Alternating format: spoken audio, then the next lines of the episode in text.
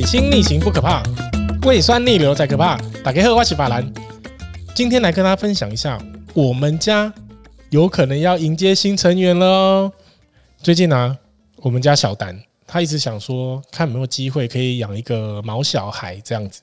那我跟我太太小燕，我们在有一天，我们就先去逛了宠物店。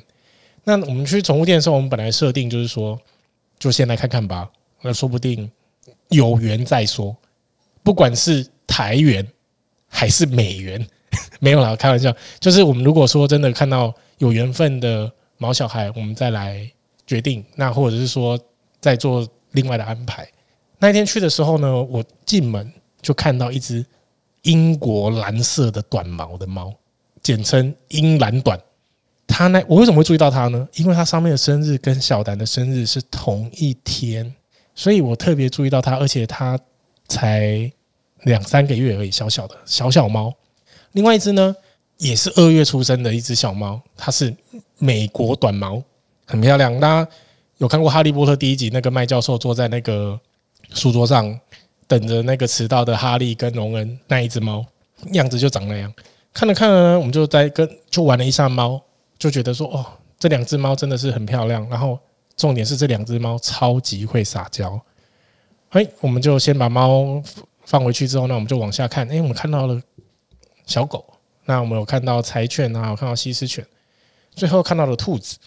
那我们想说，哎，养兔子或许也是一个不错的选项。就在周末的时候，姐姐跟妹妹休假，那我们就利用这样休假日的时候，我们就带他们去实际的感受一下。姐姐比较怕。小时候，因为我小时候我们家有养狗，那但是那个我们家的狗就是时间到了，它就去当去天上当小天使。姐姐呢越大，它就越怕狗，也也怕猫。然后那一天呢，它反而就是看到兔子的时候，它的一个反应就是让我蛮惊讶的，就是它好像不排斥养小养毛小孩这件事情。那妹妹呢，就是猫也要啊，狗也要啊，兔子也要，只要是毛小孩它都要。我大概就知道说他们要的是什么。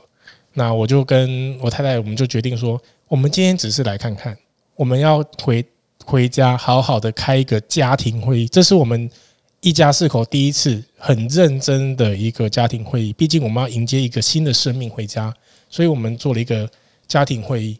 因为我觉得这个会议是必须要开的。为什么？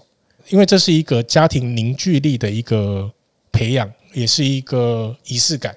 那也可以让小孩可以感觉到、感受到，说我们今天要迎接一个生命回家，并不是说只是一个冲动，不是很慎重的做这样子的决定。我们是一个很慎重的一个动作，然后我们也要让小孩知道说，诶，这个毛小孩带回家完之后，并不是说喜欢就叫他来抱抱，不喜欢就把他踢开，尿尿大便也不管他，也不亲什么的。我们这个也要做一个工作分配，让小孩有一种责任感。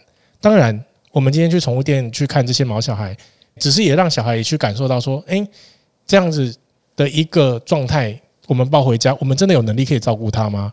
不过我跟我太太我们的一个共同的想法就是说，我们当然还是以认养为最优先，所以我们也查了一个地方，有一个地方叫做内湖爱兔协会，我们也会找时间带小朋友去这个地方体验一下，让他们知道说，照顾一个新的生命，并不是这么容易的。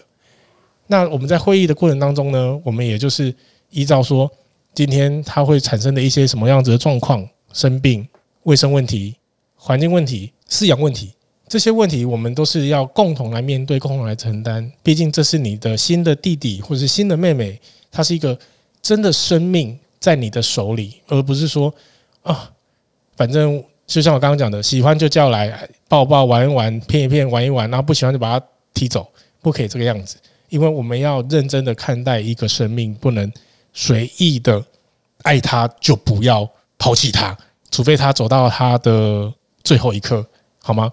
所以到最后呢，晚上我又认真的跟他睡陪，我在晚上在陪睡的时候，又认真的跟他们讨论了一个问题，他们一致的认为，兔子是他们的一个能接受的一个范围选项之一，哎，不也不能说之一选项。唯一选项，因为兔子跟狗，嗯，猫跟狗对他们来说还是有点压力。其实对我来说也有点压力，因为要遛狗很辛苦。可能接下来我们就会真的带呃找一个时间带他们去内湖的爱兔协会去了解、去认养，并且让他们知道说，我们今天要做这样子的决定是非常的仔细，而且非常的慎重，而不是随便的把一个新的生命带回来。主要是培养他们的责任感，然后培养爱的行为。各位听众，如果有任何饲养毛小孩的方法，还有或者是说你们也正想要认养毛小孩，你们有什么样子的想法，也欢迎在我们的未留人生底下的 IG 底下留言，并分享给我们知道。今天的分享就到这里，水星逆行不可怕，胃酸逆流才可怕。今天没有 Allen，我们下次见，拜拜。